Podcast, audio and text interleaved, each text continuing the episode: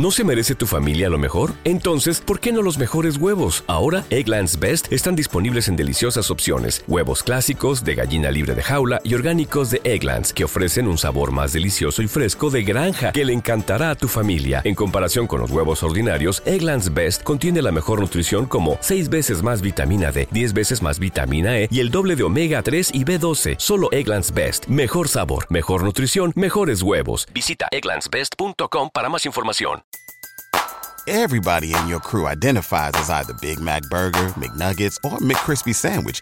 But you're the filet fish Sandwich all day. That crispy fish, that savory tartar sauce, that melty cheese, that pillowy bun. Yeah, you get it. Every time. And if you love the filet of fish, right now you can catch two of the classics you love for just $6. Limited time only. Price and participation may vary. Cannot be combined with any other offer. Single item at regular price. Ba da ba ba ba.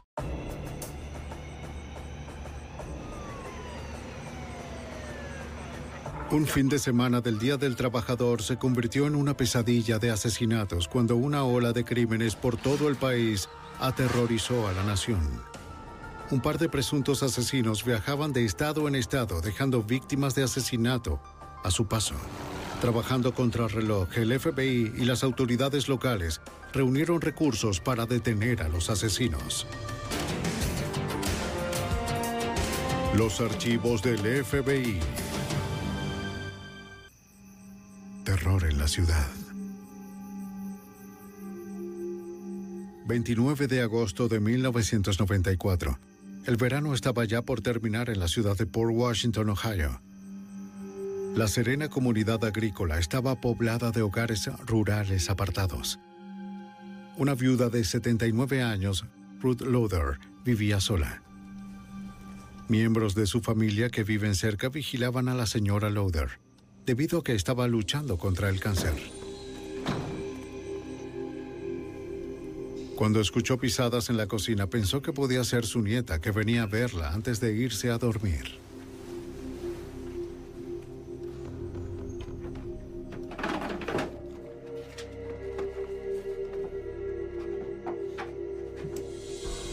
En cambio, se encontró con unos extraños.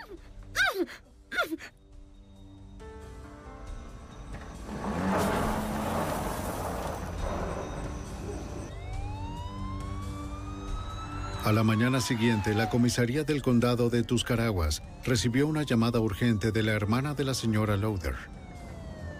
Como era su costumbre, la hermana y el yerno de la señora Loader pasaron a visitar a la mujer enferma, pero encontraron que su auto y ella habían desaparecido. El comisario Walter Wilson, un detective teniente en esa época, era el investigador principal. Entonces llegaron y los familiares habían visto a la señora Loader en la noche anterior a, la mañana de la desaparición. Se encontraba bien en ese momento. Nos indicaron que la señora Lauder se encontraba recuperándose de una cirugía de cáncer que sin duda necesitaba medicamentos y los había dejado en casa. Pues en realidad cuando llegamos aquí... La familia estaba preocupada dado que la señora Loader estaba muy débil. Enfermaría mucho si estaba sin su medicamento por mucho tiempo. Ella siempre tenía. Unas marcas en la puerta trasera y daños en el marco indicaban que había sido pateada. La entrada forzada le indicó al comisario que la frágil mujer no se fue por voluntad propia. Su cartera estaba en la casa, pero su dinero desapareció, junto con las llaves de su auto Buick rojo. De inmediato, el comisario Wilson emitió un aviso de búsqueda por la viuda y su auto. ¿Comisaría? Sabía que tendrían mayores probabilidades de encontrarla viva si actuaban rápido.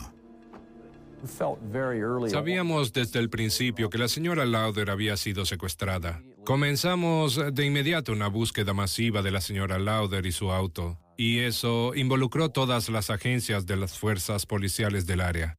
Involucró gran parte del personal del cuerpo de bomberos. Ciudadanos de la zona aparecieron en tropel y ayudaron en la búsqueda de la señora Lauder. Necesito que trabajen rápido. Intentaré permanecer en esta área. Preocupados por su situación en la comunidad, todos se unieron para su búsqueda. Todo muy bien, ¿entienden? Se formó un centro de comando en la estación de bomberos de Port Washington, en donde las autoridades trabajaron con voluntarios para planificar la búsqueda urgente de la mujer enferma. Si no tomaba su medicina pronto, su condición se volvería crítica. Tenían que encontrar a esta abuela antes de que fuera demasiado tarde. ¿De acuerdo? La señora Lauder era muy conocida en la zona. Provenía de una muy buena familia. Eran muy apreciados y todos estaban muy preocupados por ella. Y se sintieron muy comprometidos, en verdad. Querían tratar de encontrarla y ayudarla. Unidades de reserva de la policía montada se alistaron para explorar terrenos escabrosos a caballo. La policía local y vecinos buscaron en campos y bosques cualquier rastro de ella o del auto desaparecido. Ayudantes del comisario de un condado vecino llevaron unidades caninas, esperando detectar algún rastro. La patrulla de caminos del estado de Ohio dispuso su helicóptero para explorar las rutas desde el aire. La búsqueda exhaustiva resultó sin rastros de la señora Lauder o de su auto.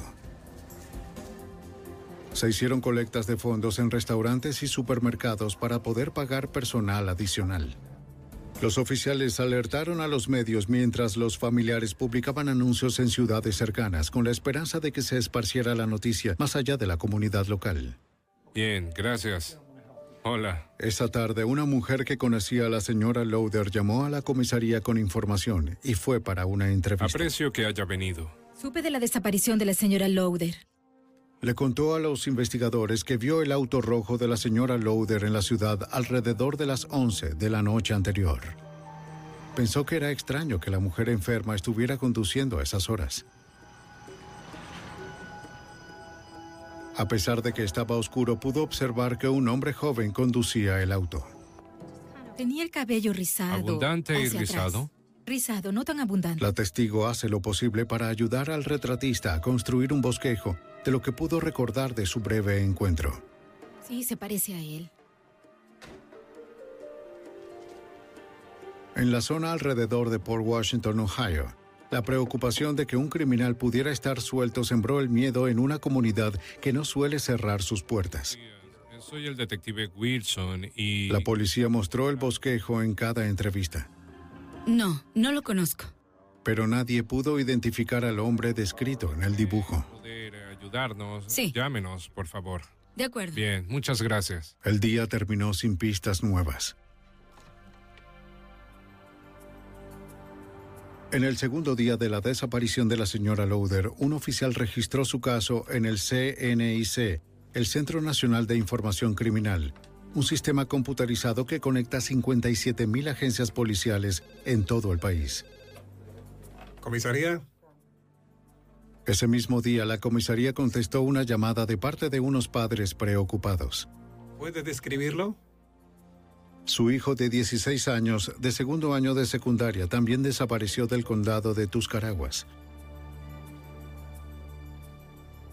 En la vecina Newcomerstown, a 5 kilómetros de la casa de donde desapareció la señora Lauder, un padre preocupado y una madrastra le contaron al oficial que su hijo estaba desaparecido. Su familia y su antiguo jefe no sabían de él desde hace tres días. Sí, ¿Tienen una fotografía de él? por supuesto. Una cosa más, oficial. Un arma calibre .22 también desapareció de la casa. Los padres entregaron a las autoridades una fotografía del joven desaparecido, Eric Elliott. Parecía un tanto sorprendente en ese momento que tuviéramos la desaparición de la señora Lauder y tuviéramos también a un adolescente reportado desaparecido.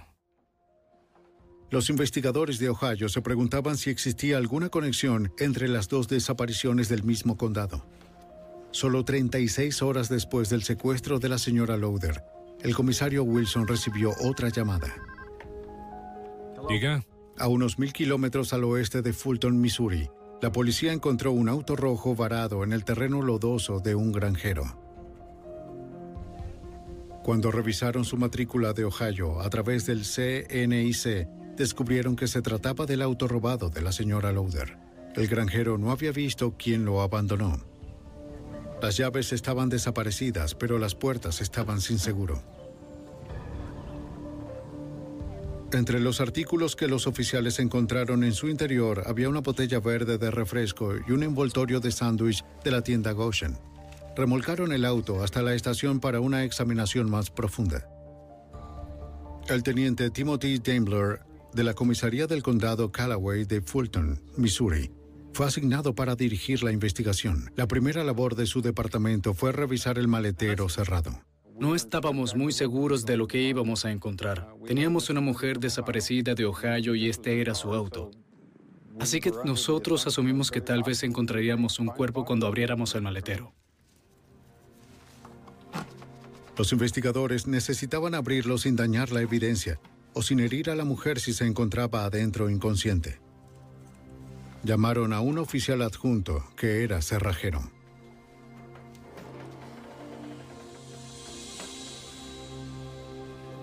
No hay nada en absoluto. Descubrieron que el maletero estaba vacío. Es un buen día. Después de tres días de búsqueda, la esperanza de encontrar viva a la señora Lauder comenzaba a desvanecerse. El primero de septiembre se llamó a un equipo de recuperación de pruebas del FBI de Kansas City, debido a que el auto de la desaparecida había cruzado líneas fronterizas entre estados. Los oficiales trabajaron con las autoridades locales para procesar el auto de la señora Lauder y obtener detalles forenses. Recolectaron varios juegos de huellas y cabellos. En Ohio, las huellas foráneas se ingresaron en un sistema automatizado de huellas dactilares, pero no hubo ninguna coincidencia. El comisario Wilson se preparó para viajar a Missouri. Por intuición decidió llevar una foto del adolescente desaparecido, Eric Elliott. En ese momento no había nada concreto en cuanto a la conexión entre la desaparición de la señora Lauder y el reporte del señor Elliot y su hijo desaparecido. Sin embargo, sentí que dado que iríamos al condado Callaway, quizás tendría sentido ubicar una fotografía del adolescente desaparecido y llevarla con nosotros. El yerno de la señora Lauder se unió al comisario para ayudar en la investigación. Veré qué podemos hacer. El oficial de Missouri no reconoció la foto, pero el comisario de Ohio sí reconoció el envoltorio del sándwich encontrado en el auto. Pertenecía a Lactus Goshen, una tienda cerca de la casa de la señora Lauder. Su yerno dijo que la familia mantenía su vehículo limpio. Entonces podríamos buscar asistencia en... eh, Tal vez Eric Elliott, quien también vivía cerca de la tienda, había dejado el envoltorio en el auto. Tenían una fotografía de Elliot con ellos y nosotros decidimos cubrir la ciudad de Kingdom, que es la salida que habrían tomado desde la autopista.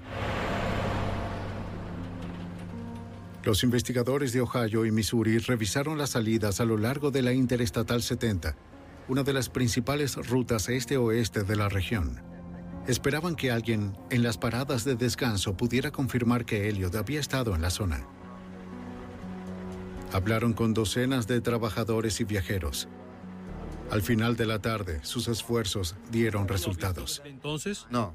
Encontraron a una persona que recordaba haber visto al adolescente el día anterior. Por desgracia, las autoridades no encontraron a nadie que recordara haber visto a la señora Lauder o su auto.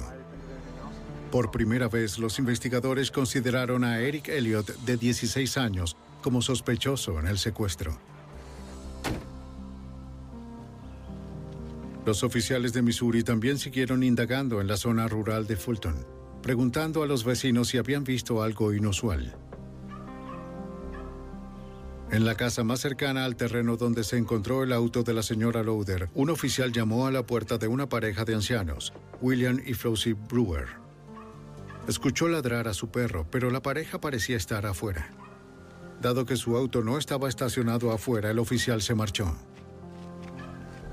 Las autoridades revisaron docenas de casas, pero no encontraron a nadie de las cercanías que hubiera visto a Eric Elliott o a la señora Lauder.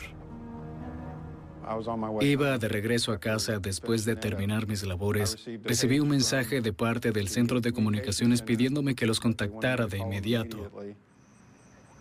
Me dijeron que habían encontrado dos cuerpos en una granja ubicada en la ruta 147 del condado.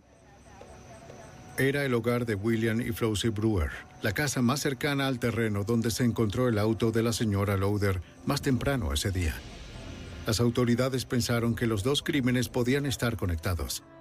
Tres días después de la desaparición de la señora Lauder, los detectives de la comisaría encontraron los cuerpos de William Brewer, de 86 años, y su esposa Flossie, de 76 años, en el sótano de su casa. Ambos tenían múltiples heridas de bala.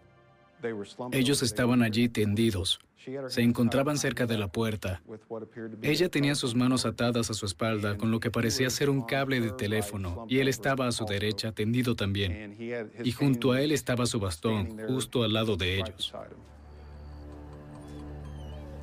Los detectives también encontraron al perro de la pareja resguardando fielmente sus cuerpos. Una autopsia determinó después que el señor y la señora Brewer habían recibido tres disparos en la cabeza con un arma calibre .22, el mismo tipo de arma que faltaba en la casa de Eric Elliott. El sospechoso de 16 años en la desaparición de la señora Lauder ahora se convirtió en sospechoso del doble homicidio. No había ningún indicio de que el sospechoso había pasado algún tiempo en la casa antes de que esto ocurriera. La evidencia nos indicó que todo había ocurrido de manera rápida. Los investigadores no encontraron señales de entrada forzada. En el sótano, la puerta hacia el exterior estaba cubierta de telarañas, indicando que no había sido abierta. Ayer, bien. Los investigadores hablaron con el hijo de los Brewer. ¿Qué quieras decirme?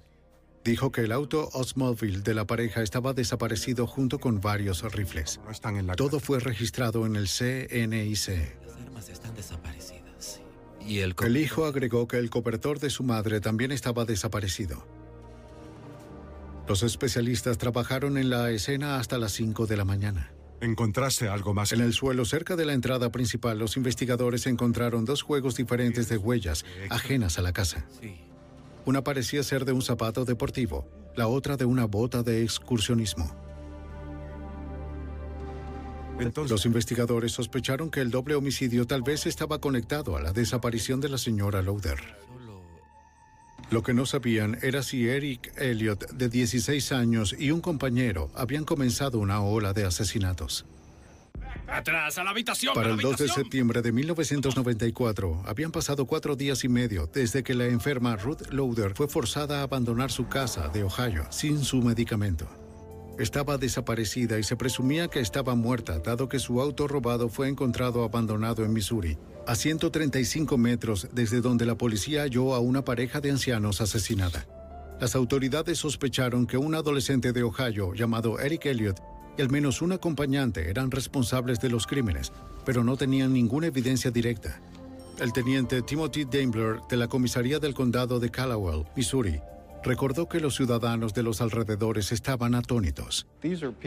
Estas personas que viven en una comunidad agrícola están acostumbrados a dejar sus puertas sin cerrar, conocen a todos y creo que de algún modo se han dado cuenta de que, por desgracia, aunque vivan aquí en una comunidad agrícola, tienen que cerrar las puertas y prestar atención a los extraños en el vecindario. Con dos asesinatos confirmados y un posible tercero en igual número de días, la policía del lugar recurrió al FBI por ayuda. El agente especial Peter Christ de la agencia interna del FBI en Canton, Ohio, fue asignado al caso. Para estar al tanto del sospechoso asesino y su compañero, necesitaban tener una idea de hacia dónde podría dirigirse Eric Elliott. Estábamos tratando de obtener la mayor cantidad de antecedentes como pudimos. Buscamos familiares, tíos, tías, primos, amigos, convencidos de que se dirigirían al otro lado del país. Y necesitábamos hacerles saber a todos que existía la posibilidad de que se detuvieran a visitar. ¿Puedo llamarte TJ? Pareces un buen... Los agentes le pidieron a uno de los amigos de Eric Elliott que acudiera a un interrogatorio.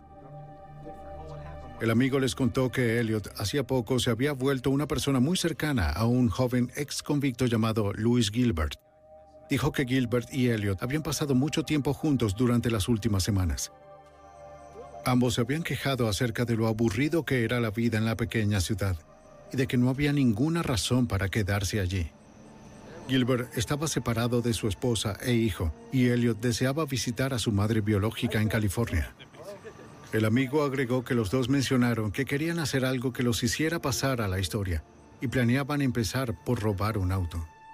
Él lo mencionó. Estábamos bebiendo y fue entonces... La última vez que los vio fue cinco días atrás, cuando Gilbert y Elliot estaban caminando por las vías del tren detrás de la casa de la señora Lauder. Dado que Elliot era un adolescente problemático, el agente Chris pensó que quizás él admiraba a Louis Gilbert de 22 años, ya que Gilbert parecía ser lo que quería. Puede haber sido que En el momento en que Gilbert hizo amistad con Elliot, había sido liberado de prisión dos semanas antes de eso. Tenía un historial criminal, tenía antecedentes por meterse en problemas, y en ese momento sentimos que quizás el señor Elliot estaba impresionado o cautivado por el señor Gilbert, ya que él tenía ese tipo de antecedentes criminales. Esto es exactamente lo que... Los investigadores profundizaron en el pasado de Louis Gilbert. El joven de 22 años cumplió condena por robar un bote y por allanamiento de morada. También fue acusado por el abuso físico de su hijo de tres meses. Aunque los agentes aún carecían de evidencia concreta de que Gilbert y Elliot estaban viajando juntos, necesitaban encontrarlos lo antes posible para evitar más asesinatos. Nuestra más grande preocupación en ese momento era que sospechábamos de ambos por la desaparición de la señora Lauder. Ellos eran sospechosos sólidos en el asesinato y en el doble homicidio en Missouri. Y nos preocupaba mucho que pudieran continuar con este tipo de actividades por todo el país. El primer paso del comisario Wilson era ver si alguien había visto a Gilbert con Elliot en la tienda de lácteos Goshen, cerca del hogar de la señora Lauder en Ohio. Los investigadores de Missouri habían encontrado un envoltorio de sándwich de la tienda en el vehículo abandonado de la señora Lauder. Sí, es uno de nuestros envoltorios, de nuestros sándwiches. La empleada identificó el envoltorio. También recordó haber vendido el sándwich y unos refrescos a Gilbert y a Elliot justo antes de que la señora Lauder desapareciera. Ahora las autoridades tenían confirmación de que los jóvenes estaban viajando juntos pero ya habían pasado cinco días desde que los asesinos habían comenzado su masacre por el país. El FBI de forma rápida obtuvo órdenes de arresto por secuestro y robo en la desaparición de Ruth Loader. Aunque los agentes también pensaron que la pareja era responsable del doble asesinato en Missouri, las autoridades aún carecían de evidencia para acusarlos de manera formal de esos crímenes. Los agentes no iban a esperar a que alguien llamara. Anticipándose a la ida hacia el oeste de Gilbert y Elliot, el FBI visitó a la madre de Gilbert en Tahlequah, Oklahoma, el 3 de septiembre de 1994. Los agentes le advirtieron que su hijo y su amigo eran fugitivos armados, sospechosos de conducir un auto robado con la matrícula de Missouri. Era posible que ambos la visitaran por ayuda. Pues se fueron esta mañana. ¿Esta mañana? Sí. Entiendo. El FBI acaba de perderlos.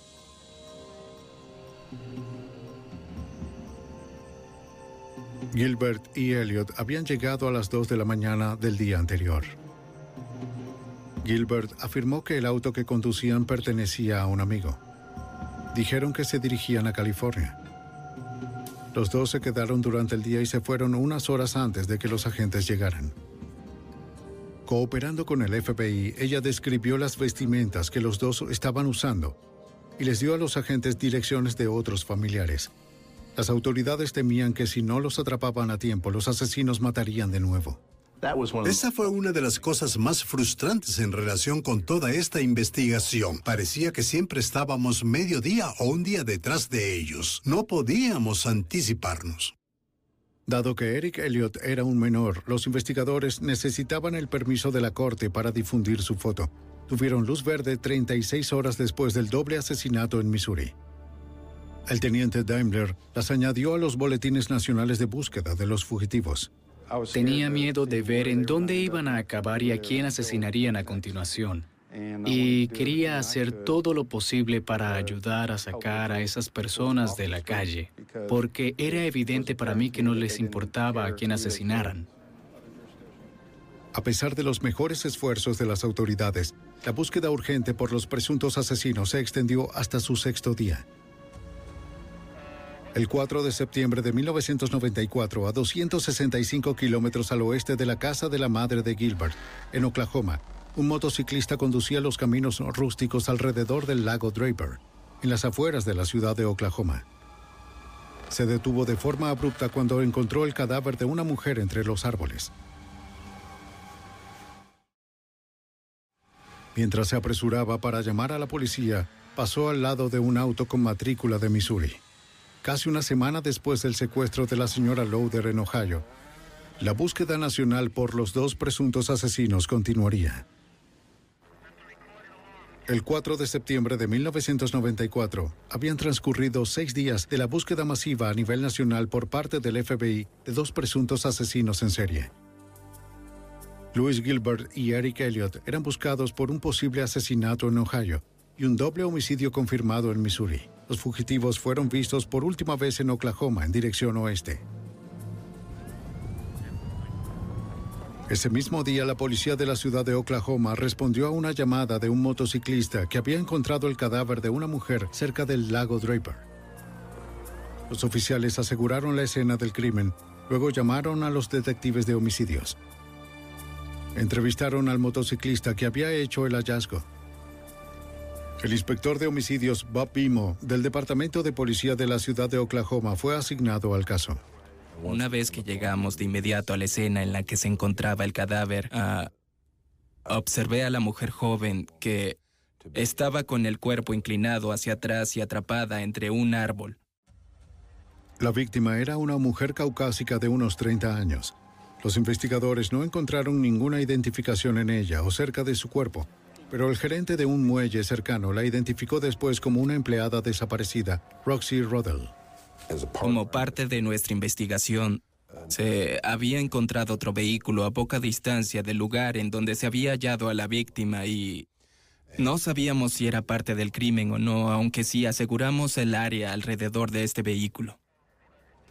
Cuando los detectives verificaron las matrículas del automóvil de Missouri en el CNIC, descubrieron que el auto había sido reportado robado por los Brewers, las víctimas del doble homicidio de Missouri. Los investigadores de Oklahoma notificaron de inmediato a las autoridades del este. Para el comisario Walter Wilson del condado de Tuscarawas en Ohio, parecía que Gilbert y Elliot habían atacado de nuevo. Habían recuperado el vehículo robado en Missouri y también tenían otra víctima de asesinato. Esta fue otra sensación horrible de describir y nos decía que la tragedia continuaba. Los especialistas de la policía de Oklahoma recogieron evidencia del vehículo. Recuperaron varias balas calibre .22 sin usar. También encontraron un recibo de una casa de empeño ubicada en la ciudad de Oklahoma. Las huellas tomadas dentro y fuera del auto coincidían con las de Gilbert y Elliot. Los médicos forenses de Oklahoma determinaron que la muerte de Roddell había ocurrido hacía uno o dos días, ya que había poca descomposición. Su muerte había sido causada por un arma calibre .22.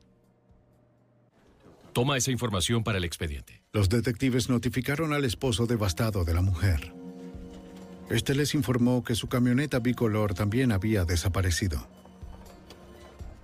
Los investigadores la catalogaron como robada y añadieron su información al informe ya creciente del CNIC sobre Gilbert y Elliot. Los detectives también llevaron el recibo encontrado en el auto de los Brewers a la casa de empeño de Oklahoma que lo emitió. Dos videojuegos y un par de llaves inglesas habían sido empeñados el día anterior al hallazgo de la mujer asesinada. Le mostraron el recibo a un empleado. Apenas recordaba a Gilbert y a Elliot, pero tenía otra cosa que podría resultar mucho mejor que la memoria. La casa de empeño estaba equipada con una cámara de vigilancia de 24 horas. La cinta confirmó su historia. El 3 de septiembre ocurrió el último avistamiento confirmado de Gilbert y Elliot. El FBI emitió dos órdenes más para los presuntos asesinos por vuelo interestatal ilegal. Al agente Peter Christ y a su equipo le frustraba que después de seis días, cuatro víctimas y miles de horas de trabajo, los asesinos seguían medio día por delante del FBI.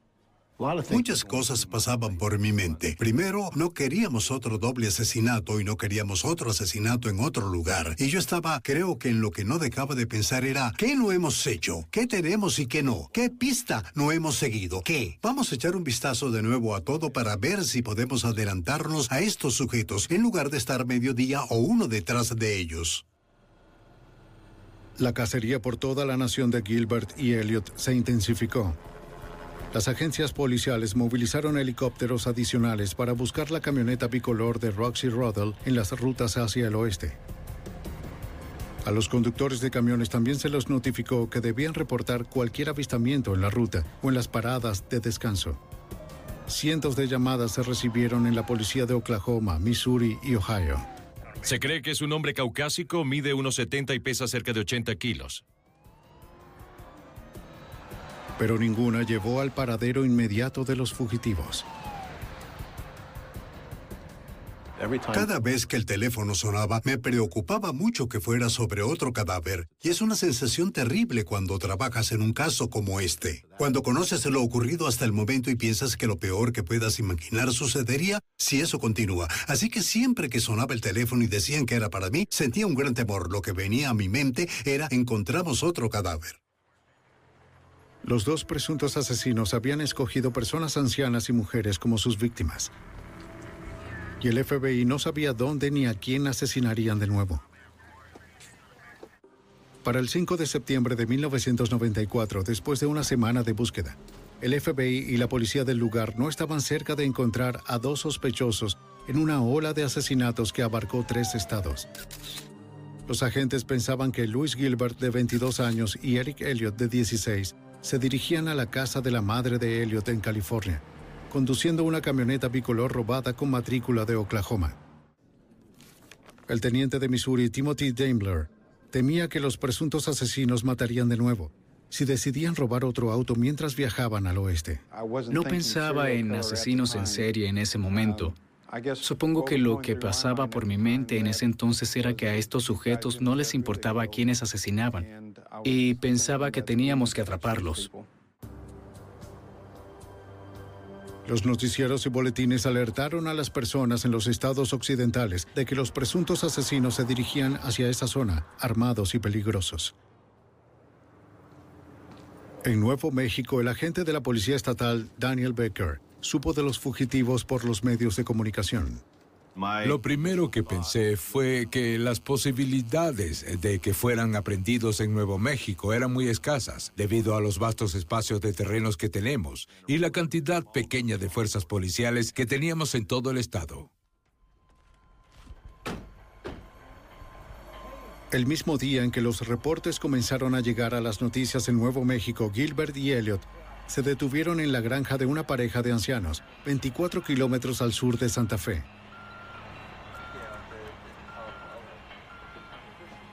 afirmaron que la camioneta bicolor robada tenía poca gasolina. La pareja aceptó ayudar. Los fugitivos dijeron que se dirigían a California, pero la mujer no les creyó debido a que no vio ningún equipaje en la camioneta.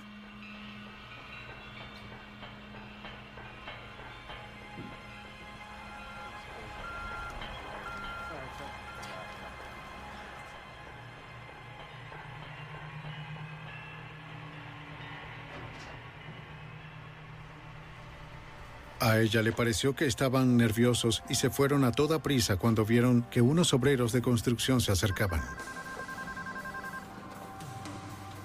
Policía Estatal habla Carmen. La mujer reportó el avistamiento a la Policía Estatal de Nuevo México, pero cuando las unidades llegaron para investigar, los dos jóvenes no estaban por ningún lado. A la mañana siguiente, el 6 de septiembre, un hombre de Nuevo México reportó otro avistamiento a la policía. ¿Cómo está? Afirmó haber visto a Gilbert y a Elliot la noche anterior. El hombre le dijo al oficial que los vio por primera vez mientras conducía por la carretera 599 en las afueras de Santa Fe.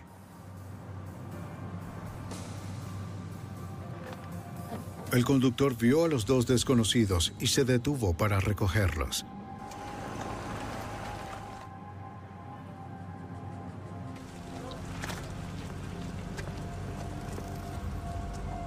Hola, ¿cómo están? Gracias por recogernos. Dijeron que su camioneta se había atascado en el lodo. No se dio cuenta de quiénes eran hasta que vio sus fotos en las noticias a la mañana siguiente, describiéndolos como presuntos asesinos. Creo que querían una ventona. El testigo dijo que los llevó a una tienda donde compraron comida y gasolina. Más tarde esa noche los vio de nuevo y los llevó de vuelta al lugar donde los encontró. Muchas gracias. Conduzcan con cuidado.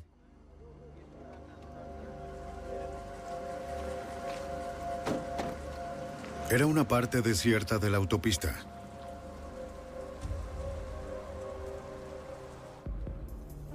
El oficial necesitaba un punto de referencia para evaluar en dónde el conductor había dejado a los fugitivos. El hombre dijo que era cerca de un paso elevado pequeño, Ante la posibilidad de que los fugitivos siguieran en la zona, alertó a todas las autoridades de la zona. La policía local de Nuevo México sabía que tenían que actuar con rapidez.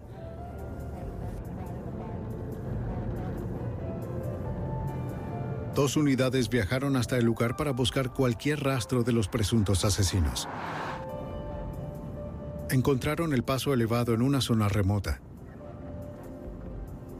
Los informes advertían que los hombres de Ohio estaban armados.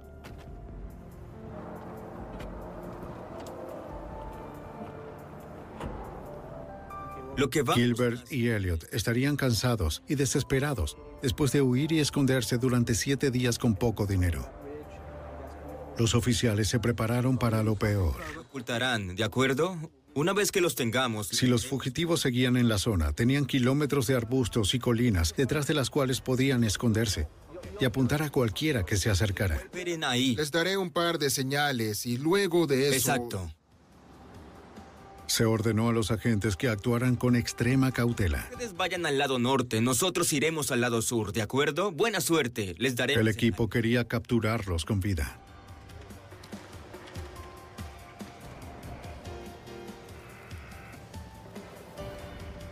Exploraron el área en busca de huellas, envoltorios y botellas de refrescos. Cualquier cosa que pudiera indicar que los presuntos asesinos seguían en la zona. Se acercaron a una de las seis alcantarillas que hay debajo de la autopista.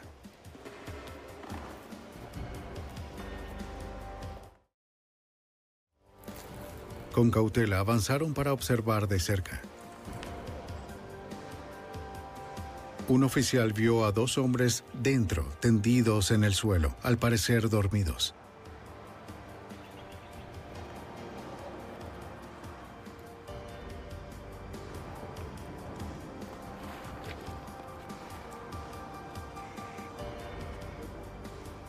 Policía estatal, levanten las manos. Déjeme ver sus manos. Manos arriba. Manos arriba. Pónganse de pie. No intenten nada. Manos arriba. No lo hagan. Uno de los hombres sorprendidos parecía estar sacando su arma en la oscuridad. En la siguiente fracción de segundo, los agentes tuvieron que decidir si necesitaban usar la fuerza letal para detener a los presuntos asesinos. ¡Manos arriba!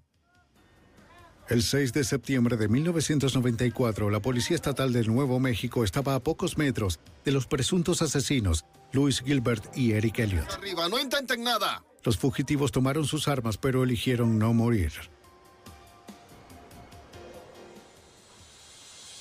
Después de una ola de asesinatos, causaron la muerte de cuatro víctimas en menos de una semana. Los dos fueron arrestados sin oponer resistencia. La persecución de casi 3.000 kilómetros había terminado. El agente especial del FBI, Peter Christ, recibió la noticia de su arresto en Ohio.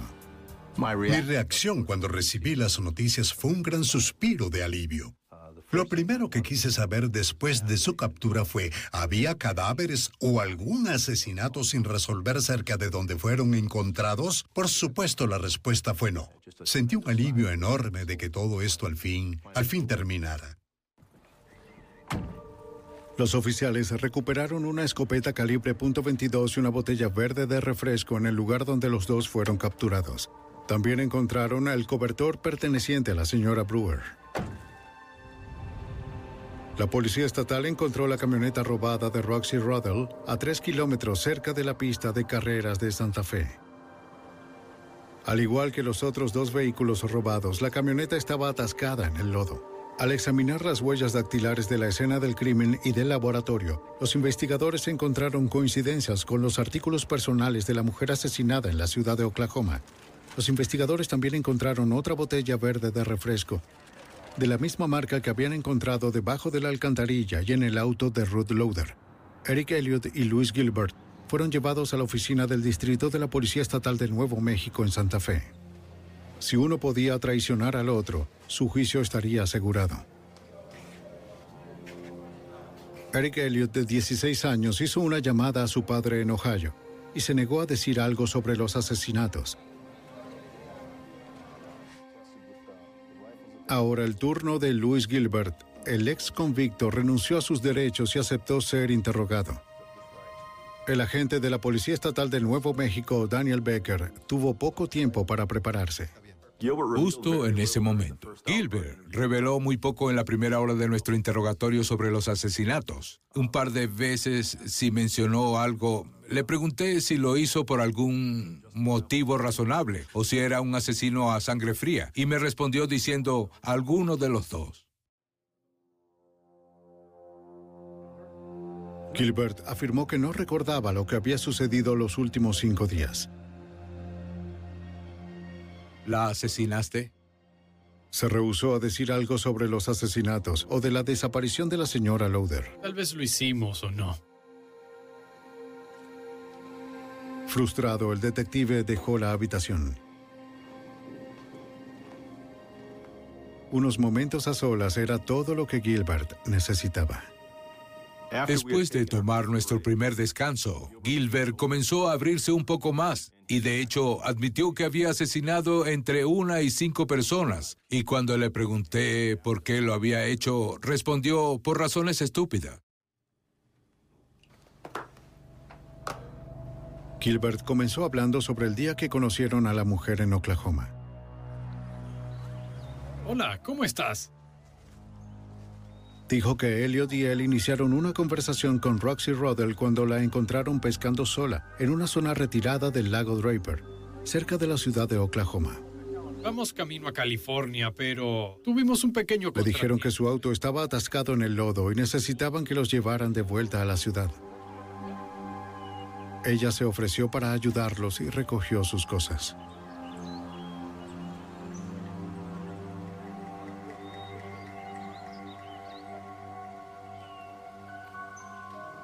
Su camioneta estaba estacionada en la colina. Muy bien. Dame las llaves, vamos. Rápido, rápido. Átala. Al girar, Gilbert sacó el arma calibre .22 que Elliot había tomado de la casa de sus padres en Ohio. Llévense todo. Después, Gilbert le dijo a Elliot que atara las manos de Rodell. Vamos, date prisa. Gilbert dijo que Rodell lloró y les pidió que no le hicieran daño. Vamos, vamos. Elliot se quedó en el lugar mientras Gilbert llevaba a Rodell hacia el bosque.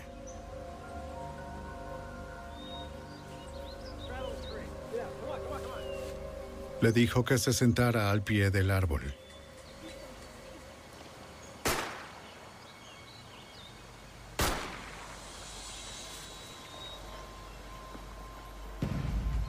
Luego le disparó a Roxy Rodell.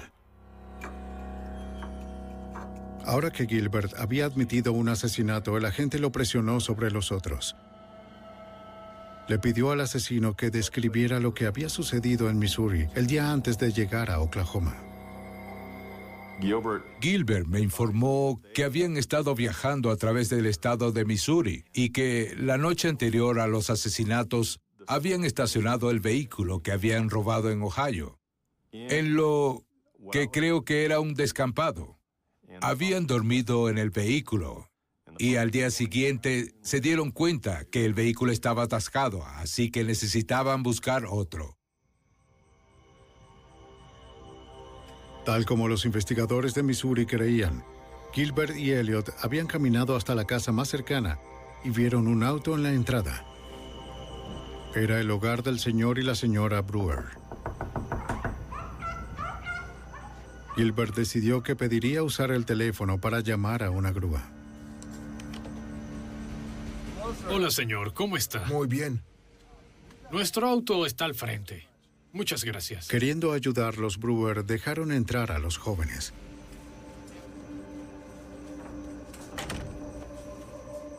Una vez adentro, descubrieron que no tenían una guía telefónica y no pudieron llamar a una grúa. Así que Gilbert me contó que decidieron matar a los Brewers.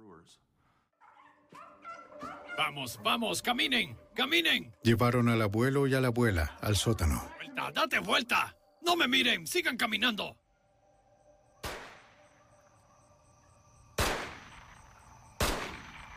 Luego los ejecutaron.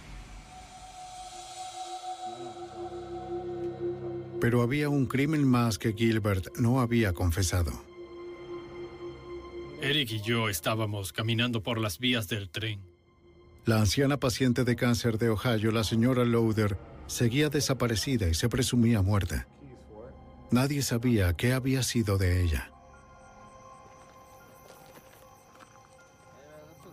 En la noche del 29 de agosto de 1994, Louis Gilbert y Eric Elliott se acercaron a la casa de la señora Lauder en Port Washington para robar su auto.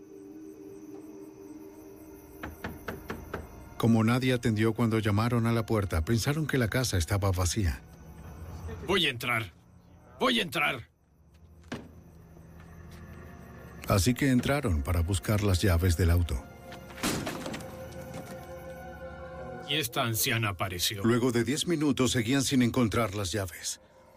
Mientras hurgaban en la sala, se sorprendieron cuando la señora Lauder apareció de repente.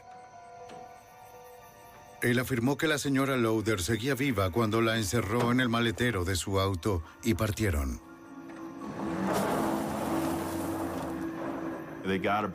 Condujeron unos seis kilómetros fuera de la ciudad, hasta una zona boscosa, y se detuvieron junto a unas cercas.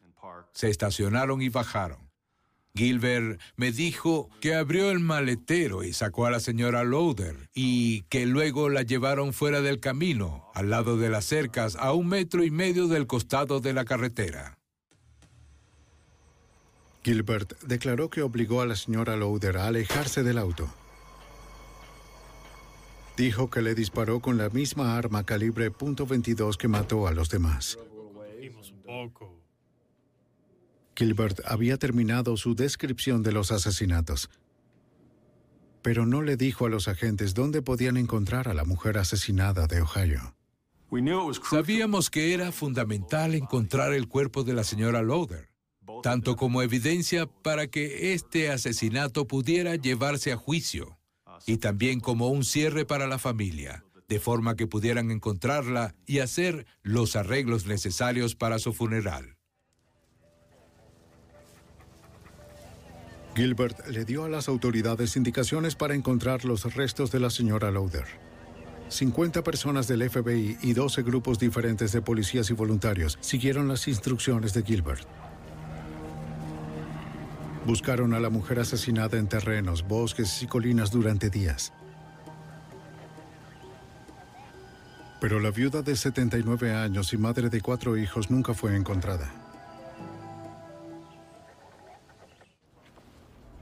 El comisario Walter Wilson continuaba trabajando en el caso sin resolver.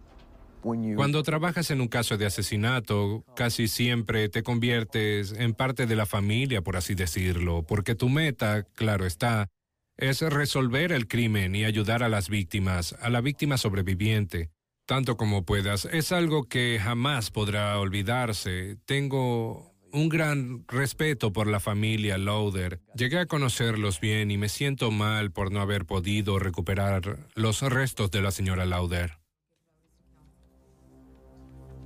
Eric Elliott, de 16 años, fue juzgado como un adulto en Oklahoma. Elliott fue declarado culpable de asesinato en primer grado por su participación en la muerte de Roxy Roddle. Fue sentenciado a cadena perpetua sin libertad condicional. En Missouri, después de 57 años de matrimonio, los Brewer fueron sepultados. A diferencia de la familia de Ruth Lauder, la familia Brewer pudo tener algún cierre por esta trágica pérdida. Después de ser sentenciado a muerte por el asesinato de Roxy Roddle en Oklahoma, Louis Gilbert fue extraditado a Missouri, donde fue juzgado por los asesinatos de William y Flossie Brewer. Luis, ¿dónde está Ruth? ¿Dónde está la mujer ¿Dónde de está Ohio? Ruth, Luis? Concédele paz a su familia. Guardó silencio sobre el paradero de los restos de la señora Lauder. Dado que los restos de la mujer de Ohio aún no se han recuperado, no se ha fijado una fecha de juicio para responder por su secuestro y asesinato. Para su familia y amigos, las acciones de Gilbert y Elliot son inaceptables. Pienso a menudo qué pasa por sus mentes o qué los motiva a hacer esas cosas y en verdad es difícil de entender o saber lo que están pensando porque son personas muy malvadas.